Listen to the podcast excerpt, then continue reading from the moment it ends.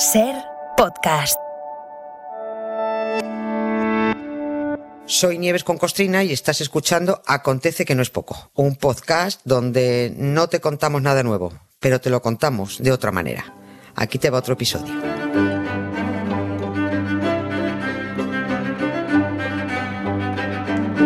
Nieves con Costrina, que hoy repite desde Radio Santander.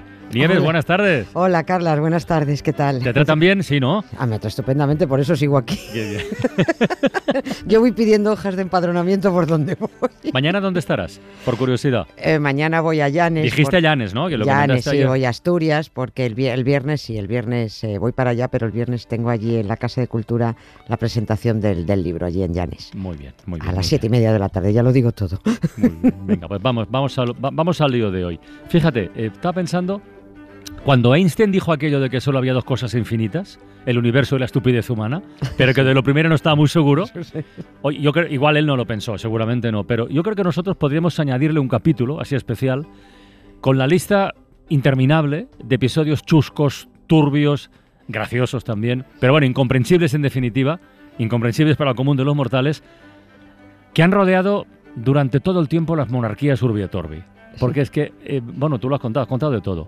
Te ha visto que este negociado de reyes, reinas, eh, príncipes, princesas y demás da para mucho. Y hoy toca Dinamarca. Mira, Dinamarca no es sí. frecuente, pero hoy toca Dinamarca. Sí, sí, no, no es frecuente, es, es verdad, ¿no? Pero bueno, para que vean que, que todas, es que como están tan fuera de tiempo les pasan cosas muy estrafalarias y además se quedan todas al, al descubierto, ¿no? Pero tengo que agradecerle otra vez a Marta del Vado la, la inspiración. ¿Ah, sí? Pues, Sí, ¿Qué ha sí. hecho esta vez? Sí, bueno, pues que me, me inspiró.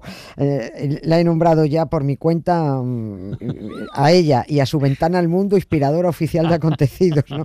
Acuérdate cuando, cuando hizo la rueda de corresponsales con lo de la fiesta del trabajo, me salió a mí contar por qué Lo- Franco... lo de Franco, ¿no? Sí, que desobedeció al Papa cuando se ordenó instalar la fiesta de San José. Obrero el primero de mayo y como a Franco lo de Obrero le sonaba a muy rojo, pues lo Ujú. cambió por San José Artesano, el, el animalico, ¿no?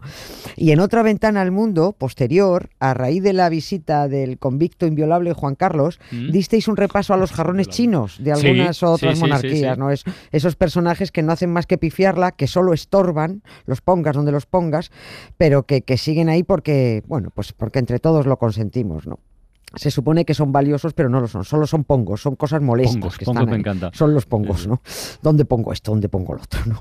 Bueno, hablasteis de los Windsor, hablasteis de los Saboya, Sí. de los Orange de Países Bajos, de los Glungsburg de, de Noruega, y yo no hacía más que acordarme, digo, a ver si sale, a ver si sale, no, pero no teníais tiempo para más. Eh, A ver, eh, me acordaba del jarrón chino que tuvieron en la monarquía de Dinamarca, el que fue marido de la actual reina Margarita II, ¿no? Que es, es de la misma dinastía de los noruegos, ¿Ah, sí? los, los Glungsburg, que parece que es que te has atragantado, Sí, sí. o te estás ahogando. Monarquías nórdicas o escandinavas. Sí, los escandinavas, ¿no? Bueno, como no teníais disponible un corresponsal en Dinamarca, pues me lo apunté yo para contarlo, ¿no? Porque el tema es, es muy, muy estrafalario. La reina Margarita eh, se quedó viuda en el año 2018 y su marido, eh, que llevaba años liándola muy parda, pero muy parda, cuando se murió, pues terminó de liarla del todo. La pareja se tiró embroncada los últimos años de matrimonio, hasta que cascó eh, su marido, eh, este hombre, el príncipe Enrique de Laborde. Laborde, Eh, es- escrito Laborde, Laborde. Laborde, ¿eh? borde, Escrito Laborde. de Laborde, Enrique de Laborde, ¿no? Pues, Y la verdad, bueno, pues eh, terminó de ter- terminó de, de pifiarla por- y ya se acabó ahí todo, porque dos no discuten si uno se muere, evidentemente, ¿no? Que además el marido de la reina se apellidara Laborde, pues sí, es que lo era.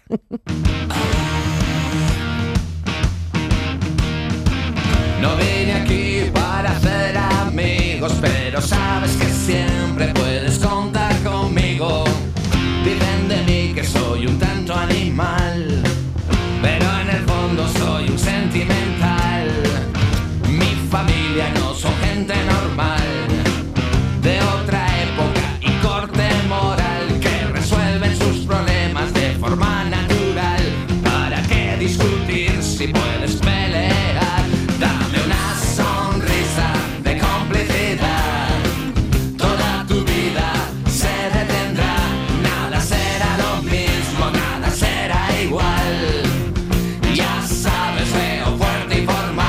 pensando, Nieves, que de, de Dinamarca no solemos tener tampoco muchas noticias. No es de los países que, que- que aparezca a menudo en los medios de comunicación, en los nuestros, y mucho menos, muchísimo menos, eh, su familia real.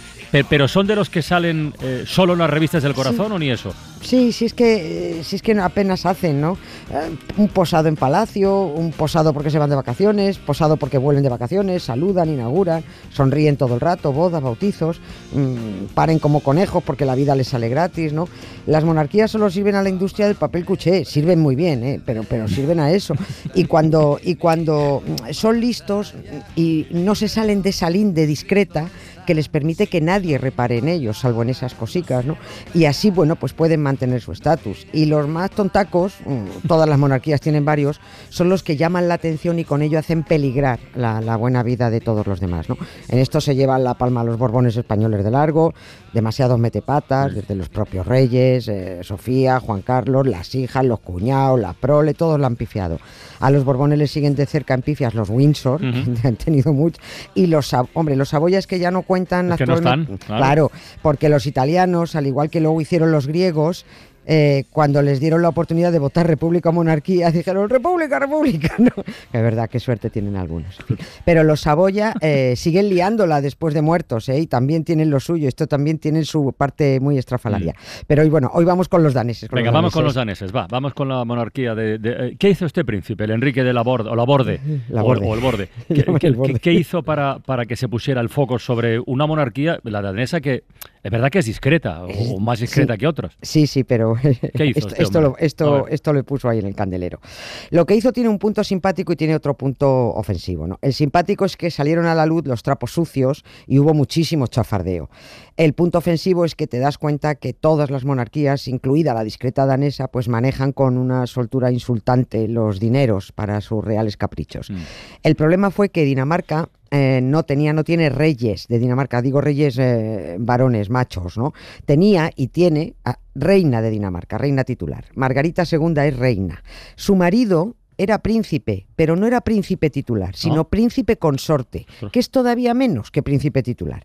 A ver, hacia 2016, cuando todavía estaba vivo este hombre, eh, declaró, porque pues, si hubiera muerto no podría declarar nada, eh, hacia 2016 declaró abiertamente que estaba harto de ser el segundón, que estaba harto de no ser considerado el hombre más importante del reino, y que estaba harto de que su hijo, el heredero de la corona danesa, estuviera por delante de él en el protocolo, porque el hijo sí era príncipe titular. Pero esto ya lo sabría de antes, ¿no? Quiero decir, Sí, pero bueno, las pues, normas eh, son las que son. Sí, pero ya sabes, es que ellos llegan, los plebeyos llegan a las Ya. monarquías creyendo que van a cambiarla y las van a cambiar las normas, ¿sabes? Y, y Y, este hombre, y este hombre se enfadó. Que se enfadó. Pues Se pasó toda la vida enfadado, ¿no? Remató su cabreo proclamando a los cuatro vientos que cuando se muriera no quería acabar enterrado junto a la reina si antes no se le proclamaba rey consorte. Que si en otras monarquías europeas las mujeres de los reyes eran reinas consortes, a ver por qué él, si estaba casado con una reina, no podía ser rey consorte. Bueno, pues, a ver, eh, tampoco era rey consorte el marido de la reina no, de Inglaterra. mira, estaba pensando exactamente eso. claro, era, Estaba era- pensando exactamente eso. él era, ya sabes, era duque de Edimburgo, ¿no? Y en su momento también reclamó mm, al principio el tratamiento de rey consorte. Esto sale, los que hemos visto la serie de Crown, sale en el momento Sí. el cabreo que tiene muy al principio cuando quiere ser nombrado reino y le dicen tú te callas, bonico.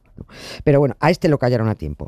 No es la única cosa que tienen en común. Los dos, tanto eh, Edimburgo eh, como este, eh, eran unos metepatas, ¿no? Enrique de Dinamarca no era danés de nacimiento, este era francés, sí, pero para casarse con Margarita de Dinamarca tuvo que renunciar a, a su nacionalidad y tuvo que renunciar a su apellido, Laborde, ¿no? Odiaba, además odiaba aprender a hablar danés.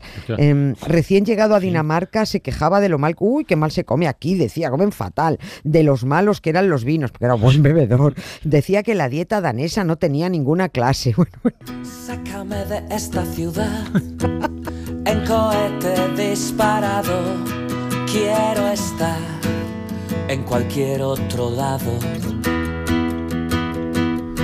Entre autopistas vacías por la senda natural, juntos, mano a mano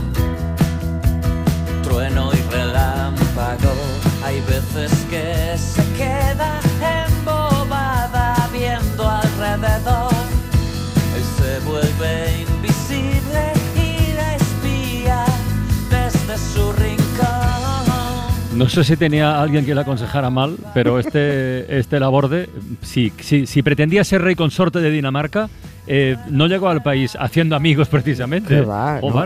No, y además se lo- es- los que lo conocían lo sabían y se lo advirtieron a Margarita, que entonces era princesa eh, cuando se casó con él. Dijeron, nena, que a los plebeyos que pisan moqueta en palacio los carga el diablo, ten cuidado. Y a las pruebas nos remitimos aquí en España con Leticia también, ¿no? El príncipe Enrique soltó tanto por su boca en sus últimos años que en palacio no hacían más que hacer notas oficiales diciendo que pobrecito, que el príncipe Enrique padecía senilidad, que era un mojón senil, no estaba senil, lo que tenía era un cabreo del 7, ¿no? Él decía abiertamente, en cuanto le ponían un micrófono, soy un perro al que le tiran un terrón de azúcar de vez en cuando. Pues sí que estaba cabreado, ¿sí? Sí, sí. Con esta frase, desde luego, se dice todo ya. Y como esta es que soltaba una cada dos por tres. En 2015, cuando la reina Margarita cumplió 75 años, esto salió en todas las revistas Mm. del papel cuché, ¿no? Y se montó una de esas performances reales, ¿no? De banquetes pantagruélicos, de guerra de joyas y modelitos entre las, entre las señoras y tal. El príncipe Enrique se negó a asistir al cumpleaños de mujer. Llamó a unos colegas y se fueron todos de copas a Venecia. En Palacio diciendo que el príncipe consorte tenía gripe y el príncipe en Venecia subiendo fotos con los amigotes en las redes. Sí, sí, fue, aquello fue un escandalazo. Estaba mosqueadísimo porque en todos los actos ya ni siquiera lo colocaban el segundo detrás de la reina, sino el tercero, porque está por delante, estaba por delante de él, su hijo, el príncipe heredero. Mm. Y ya todo empeoró en el verano de 2017, cuando el marido de la reina soltó que cuando se muriera a nadie se le ocurriera darle un funeral de Estado, que los boatos funerarios oficiales se los metieran por donde le escupieran. Y que si la reina quería que acabaran enterrados juntos, antes tenía que hacerle rey consorte. Si no, nada. Que él no se quería enterrar con ella. Es más, que quería estar lo más lejos posible. ¿Y se lo respetaron? ¿Se lo respetaron o no? Sí, sí, sí, se lo Ah, respetaron. bueno. Sí, sí, se lo respetaron. El plan era enterrarlo donde entierran a todos los reyes de Dinamarca y a sus consortes, que es en la catedral de Roskilde, no sé cómo Mm. se pronuncia en danés, escrito así, Roskilde. Roskilde, Roskilde está Sí. bien. Es una ciudad en una isla al final de un fiordo. Por allí tienen muchos fiordos, ¿no? Bueno, a- a- y a- en esa catedral ya tienen a treinta y tantos fiambres eh, royales enterrados. Pero es que para colmo, la reina Margarita había encargado ya un sarcófago doble, lujosísimo, para los dos, para ella y para Enrique.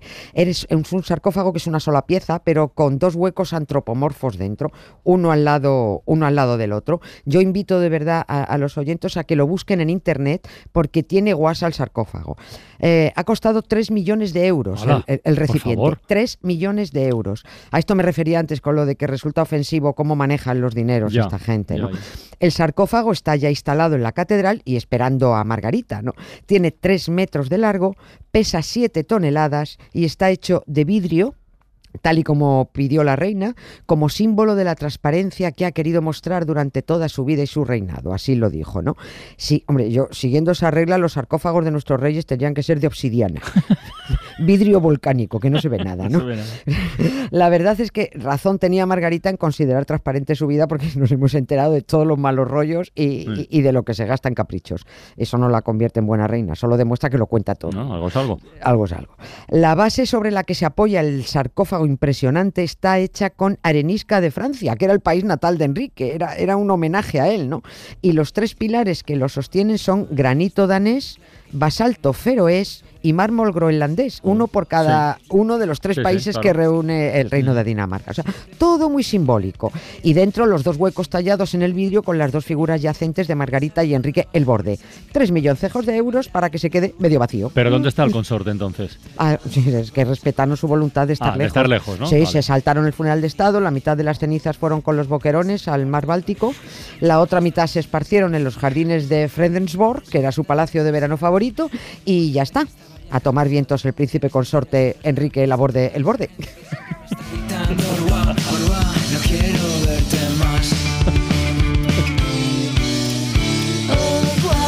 Yo sí quiero verte más ¿eh? y escucharte. Mañana repetimos, ¿eh, Nieves? Vale, a la misma hora. Venga, un beso. Suscríbete Acontece que no es poco. Todos los episodios y contenidos adicionales en la app de Cadena Ser y en nuestros canales de Apple Podcast, Spotify, iBox, Google Podcast y YouTube. Escúchanos en directo en la Ser de lunes a jueves a las 7 de la tarde. Cadena Ser. La radio.